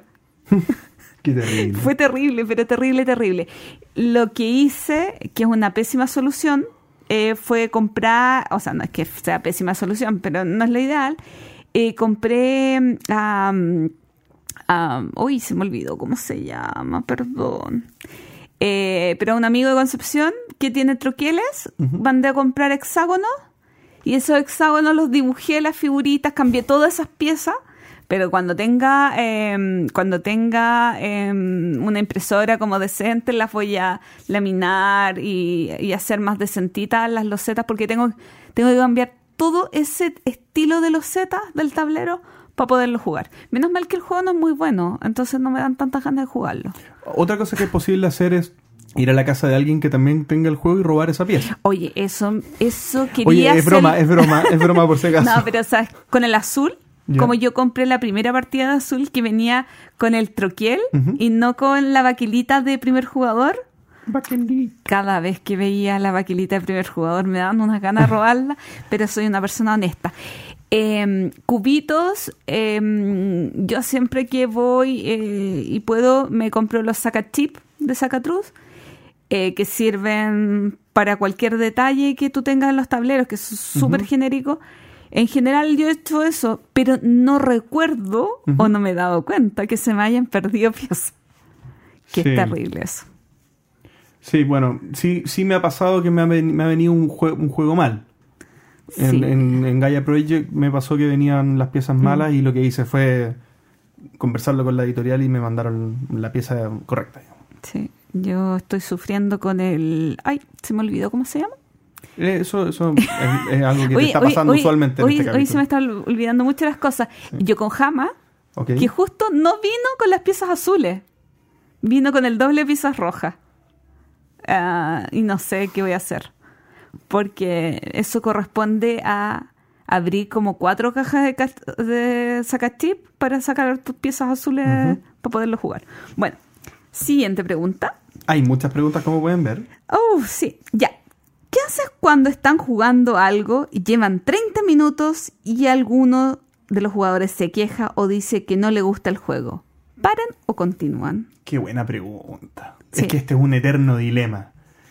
Y de repente no es ni siquiera tácito. hay veces que uno lo ve en las caras, digamos. Y uno pregunta, ¿lo estás pasando bien? ¿Te está gustando lo que estamos jugando? No, a mí tampoco. Y ahí se para, ¿o no? No. Ahí se para. ¿No se para? ¿Por qué? A ver, es que yo creo que esto tiene mucho que ver, en mi caso, con el grupo. Ya. Y con el grupo ya hay un, cierto acuerdo de... Porque si, a la media hora quiere decir que es un juego un poquito más pesado, que un juego de dos horas. Porque no, no, creo que sea un filler de 40 minutos. Y puede pasar por dos cosas.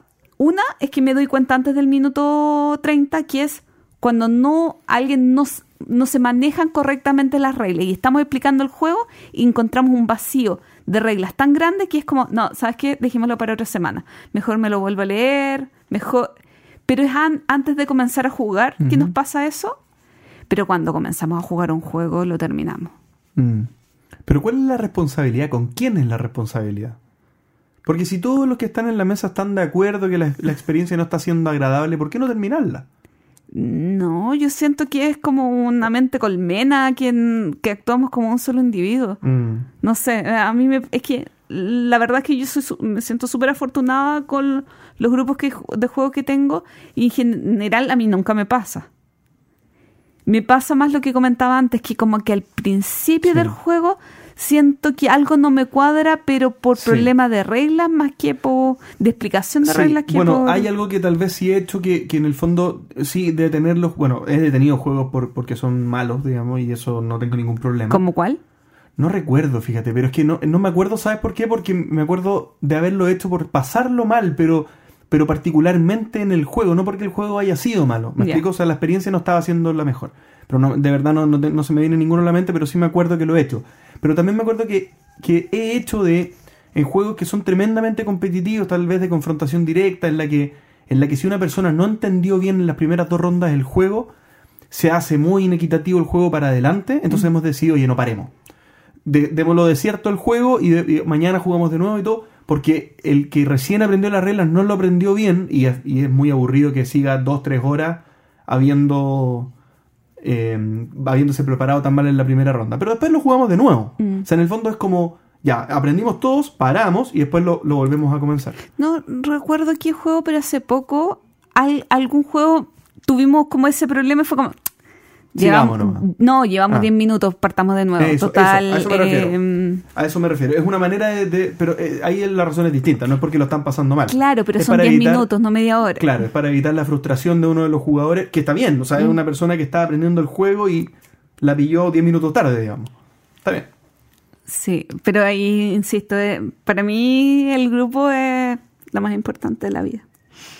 bueno, Reo Lúdico nos pregunta, ¿es la cultura del coleccionista de juegos de mesa antagónica a la corriente de con- conver- eh, perdón, conservacionismo del planeta y sus recursos naturales? Un abrazo. Un abrazo. Claro, un abrazo.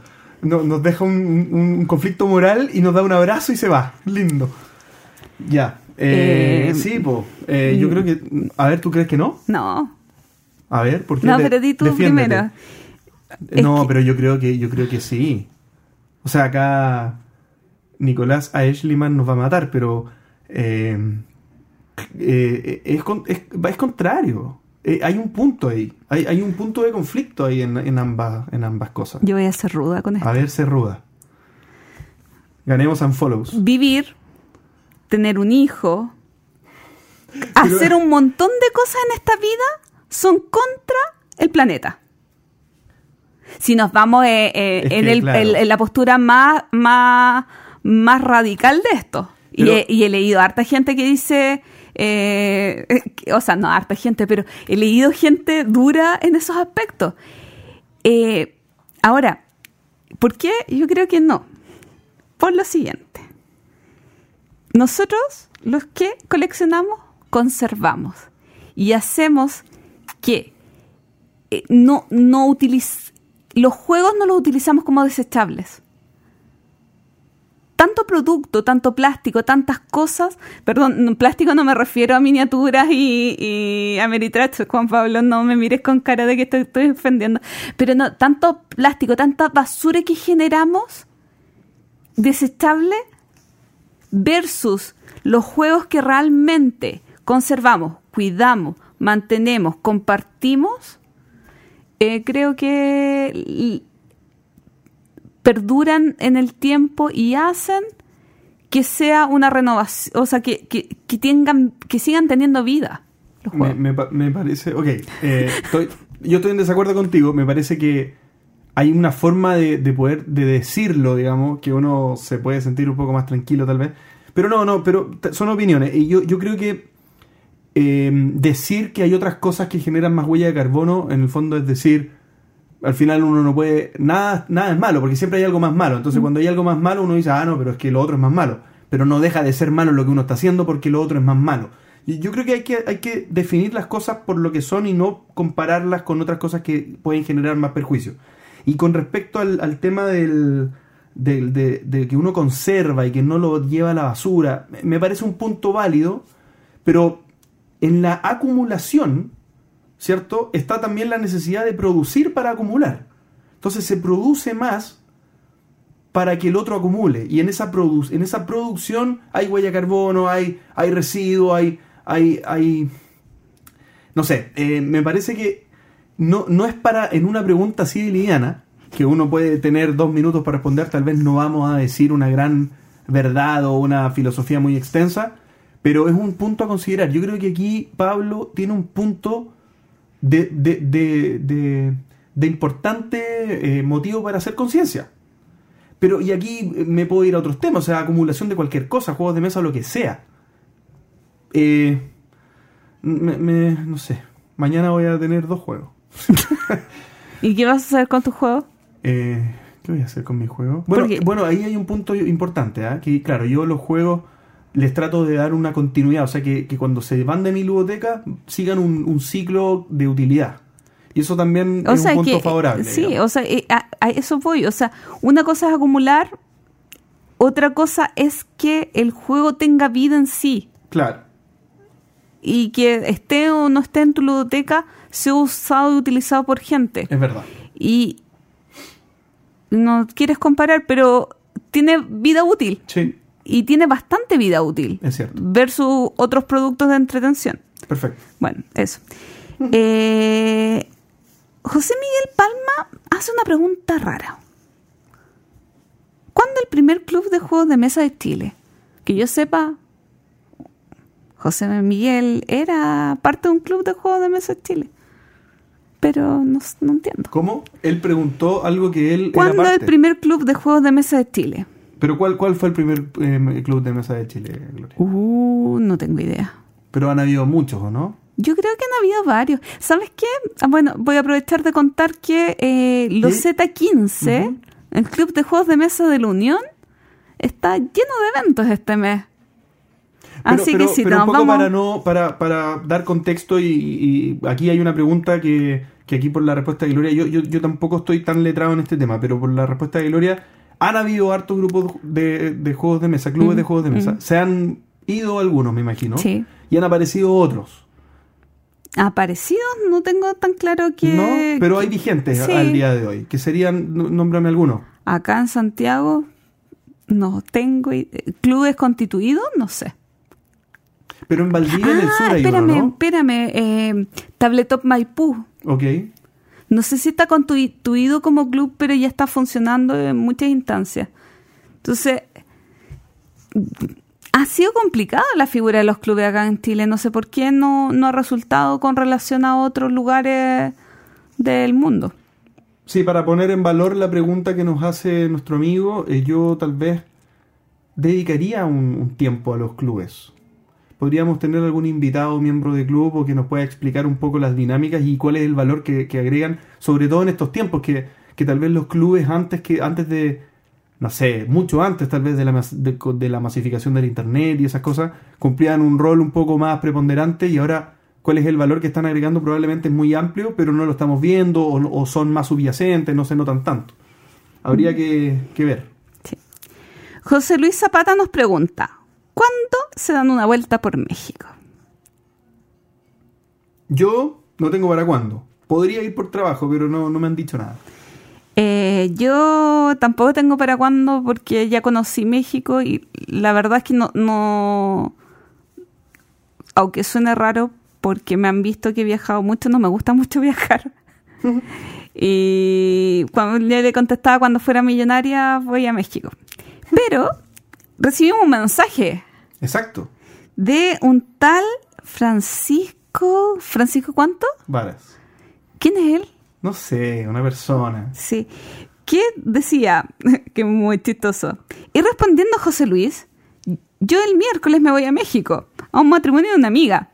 Y voy a estar el 11 y 12 en Guadalajara, que es la ciudad donde vive, Mariachi. sí, que viven los mariachi Mibel. Así que de repente mandamos enviado especial y espacial a México.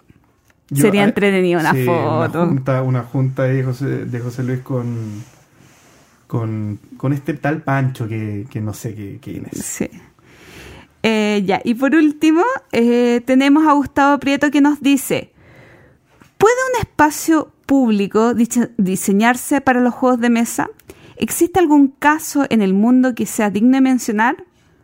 Y yo le pedí, como una ejemplificación. Por ejemplo, me dice plazas con juegos dispuestos para jugar, reunirse de manera constante, bibliotecas con ludotecas, además de recintos para jugar por cita un par de eh, por cita.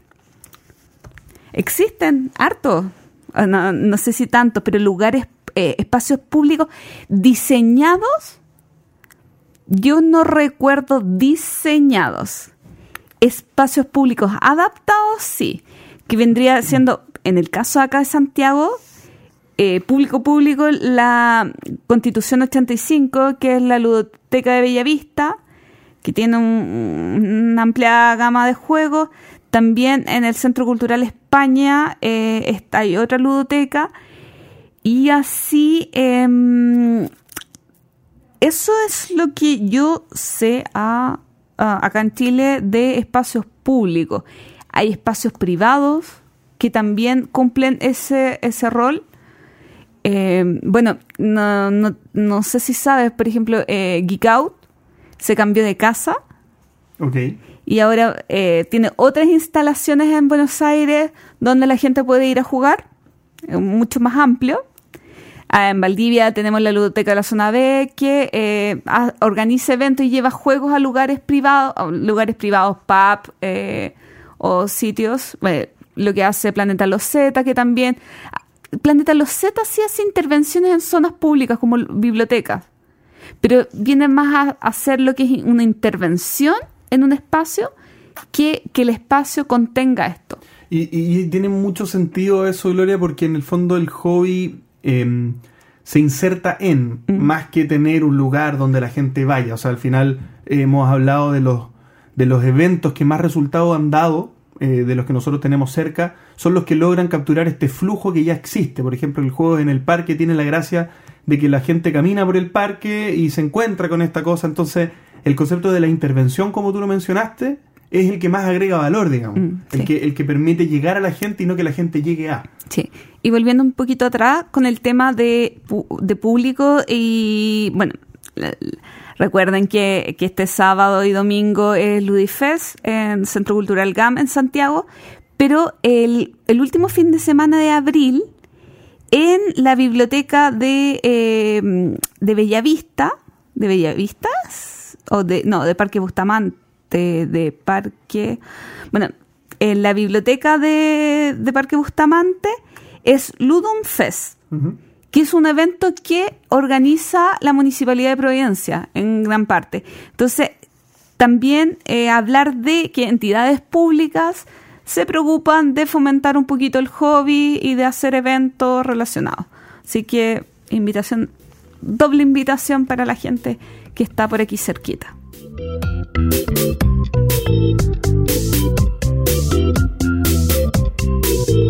Quinta y última etapa de Dos Mentiras y una Verdad. Este concurso finaliza ahora. A mí que me encanta este concurso. No sé, algo de la música. Yo creo que con la música me enamoro. Muy bien. Siempre me he enamorado. Muy ya, bien. les voy a contar primero cómo va la tabla de posiciones al capítulo, a la, a la tercera etapa. Porque no puedo contarle la cuarta porque esa se acaba de cerrar. Así es. Así que, en primer lugar, va- viene Fernando Palomera con 7 puntos. Segundo lugar, Luis Orsese con 6 puntos. Muy cerquita, Carlos Marcellini y Pablo Paso con 5 puntos. Esos son los que están peleando más firmemente en este, esta- este jueguito. Recordamos que estamos, vamos a, em, vamos a regalar un ramen, un, em, em, uy, se me olvidó, Exploración empatía. Siempre se me olvida la palabra exploración y empatía y también unas cartas promo de el Dixit eh, edición Chile. Y vamos con las em, mentiras y verdades del capítulo 62. JP dijo, hay cosas que uno aún no ha logrado en la vida. De estos retos no he logrado uno. Uno, terminar mi campaña de Gloomhaven. Dos, que mi madre juega al- menos Dixit. Y tres, jugar Blue Rage con compañeros de oficina. Está fácil. ¿Cuál es? Uno, terminar la campaña en Gloomhaven. Sí, muy fácil. Para que todos puedan sumar un puntito. Y la Gloria dijo, ¿qué juego solitario sí he jugado de manera física? Uno, Castillo de Borgoña eh, de dados. Dos, Ganchon Clever. Y tres, Limes. Mm. Yo creo que. Yo creo que Castillo de Orguña no. Por la complejidad, yo creo que te. te- Porque te- no me acuerdo de las reglas. porque no te acuerdas de la regla. Es muy fácil, pero no me acuerdo de Eh, las yo reglas. creo que Clever. No. Oh, Las veces que he jugado en solitario Ganchon Clever han sido en la aplicación. Eh, sí, no, y sí. muy poquito. El Limes es un juego adictivo. He llegado a jugar treinta y tantas partidas. No es que- ¿Sola? Eh, a ver, no es que juegue, pero cuando juego una, juego seis. Ok. Es terrible. Es un juego. Te sirve para, para sumar el ju- jugadas game. eh, eh, no, este año no he jugado, pero Ah, el año ya. pasado jugué muchísimas partidas, un juego de dos jugadores. eh, la versión solitaria es muy rara y simpática. Así que esa fue la, las respuestas del capítulo anterior. Y este capítulo, JP Pertes, tú vamos intercalados. ¿Te tinca? Me tinca, pero te- con- contar que vamos a hacer por esta, por esta ocasión doble. Ah, perdón, no lo expliqué. No lo explicaste. Lo que pasa es que como eh, quedan tan poquitos puntos para repartir y para guardar la emoción, Y como en este episodio no tenemos Invitado. invitado, vamos a hacer dos aseveraciones cada uno. me Y parece bien. Me parece bien. Entonces yo voy a partir con la primera. Y, acá eh, voy a hablar de lugares donde tengo alguna preferencia lúdica. Bien. Y la primera frase sería, la casa de mis padres es mi lugar preferido para jugar a cualquier juego. Bien. La número dos sería, mi casa es mi lugar preferido para jugar juegos pesados. Y la número 3 sería, mi trabajo es mi lugar preferido para jugar party games. Nosotros hablamos mucho de juegos modernos, pero ¿qué pasa con los juegos de supermercado? ¿Qué pasa con los juegos de eh, gran tienda? La pregunta es, ¿cuál de estos juegos, juegos de supermercado, es mi favorito? Uno, Rummikub. Ujú. Dos, Suspense. Y tres, Pictonary. Ok. Ok. Vamos con mi segundo eh, Dos mentiras y una verdad. Y acá estoy hablando de. Voy a hablar de los fetiches de cómo terminan los juegos. De cómo yo ter- cómo termino la tabla de posiciones en un juego en particular. Y cómo me siento al respecto. la primera frase sería. Disfruto ganar por muchos puntos. Por muchos puntos. La segunda es disfruto perder por pocos puntos. Poquitos. Y la tercera es disfruto perder por muchos puntos. Y tener el desafío por delante. Yo pensé que ibas a poner disfruto ganar por poco. No. No, esa alternativa no está. No Uh. está. Ya. De los- estos juegos que salieron en ese en 2018, ¿cuál es el que más he jugado? De estos. Porque no quise The Table is Lava definitivamente el que más he jugado Y no en está en la opción. y no está en la opción. Son juegos decentes. Eh, uno, azul, glasses, eh, no, glasses of syndrome. Stained, stained glass of silver. Ese, ese mismo azul. El azul 2. Ujú. 2, Newton. Y 3, Coimbra. Ah, qué fácil. ¿Sí? No, no sé. Yo creo que tiene un poquito de trampa. Tiene un poquito de trampa, sí. Bueno, y con esto, eh, con esto serían cuatro puntos posibles, digamos, en este Claro. último capítulo. Entonces- y aquí podrían haber sorpresas. Claro, entonces la idea es que hayan sorpresas porque porque si es sin sorpresa... La vida no es. No, La eh, vida eh, no esto es es un juego dentro de un juego. Esto es un juego dentro de un juego, sí, es verdad, es verdad. Así que, claro, ya lo saben los que están en la, media- en la medianía de la tabla. Por favor, anímense. No hay que perder la fe y la esperanza. No hay que perder la fe y la esperanza. Y, y recuerden que el primer lugar se va a llevar un- un- uno de los juegos, pero va a haber sorteo por participaciones. Y en, en este capítulo se juegan entonces cuatro participaciones. Cuatro posibilidades de ganar. Sí, Sean, ¿no? sean respuestas correctas o incorrectas. Exactamente, hay, hay amplias posibilidades para todos los que quieran seguir participando. Sí. Bueno, y con esto entonces llegamos al final del capítulo 63. Un capítulo eh, sin invitado, donde hemos podido compartir con Gloria, como cuando volvió de su viaje. De vez en cuando es necesario estos capítulos, ¿ah? más relajados aquí, comiendo papas fritas, que en verdad me las comí todas yo. Ni una me dejó, ni, una. Es que no hay almorzado, no hay almorzado, en mi defensa.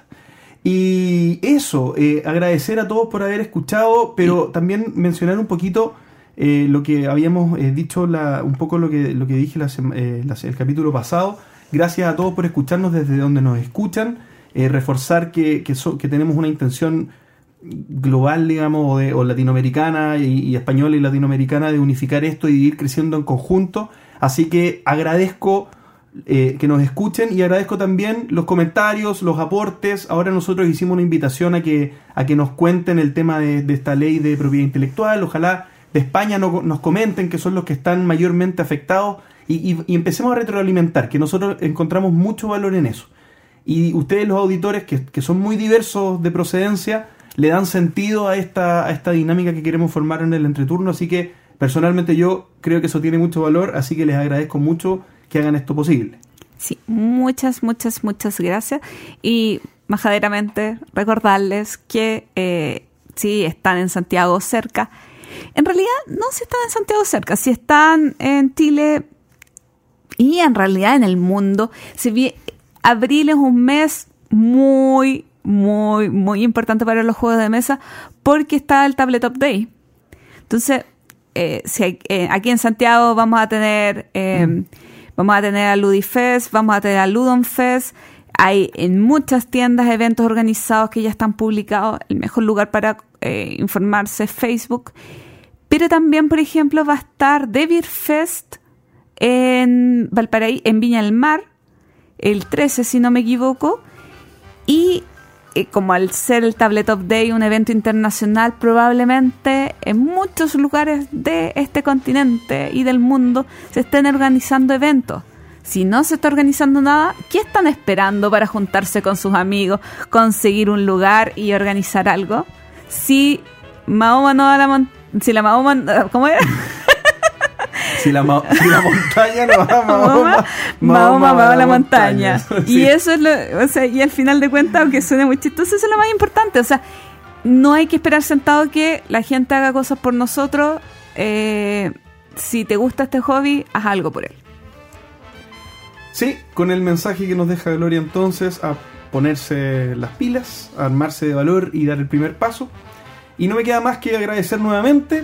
Muchas gracias a todos por haber escuchado. Hasta la próxima. Chaito. Gracias por escuchar El Entreturno. Y recuerden, envíenos sugerencias de historias relacionadas con sus vidas lúdicas. Pueden ser de terror, tragedia, graciosas o hasta de traición. Recuerden también escribirnos para participar en nuestra sección El Entreturno Responde. ¿Y ustedes enchulan sus juegos? Envíenos sus comentarios al correo elentreturno.gmail.com. Además, envíenos preguntas o temas que quieran que conversemos en el programa. Síganos en Facebook, en Twitter, en Instagram y suscríbanse a nuestro canal de YouTube. Escúchanos en dos semanas más en nuestro próximo capítulo de El Entreturno. Gracias de nuevo y hasta la próxima.